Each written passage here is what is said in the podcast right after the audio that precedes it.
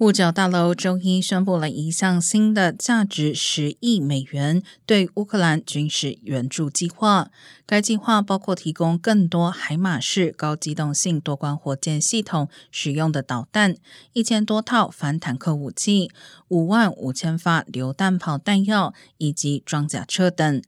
另外，财政部周一也宣布了四十五亿美元对乌克兰直接经济援助，以帮助乌克兰政府，包括支付工资以及保持医院和学校的开放。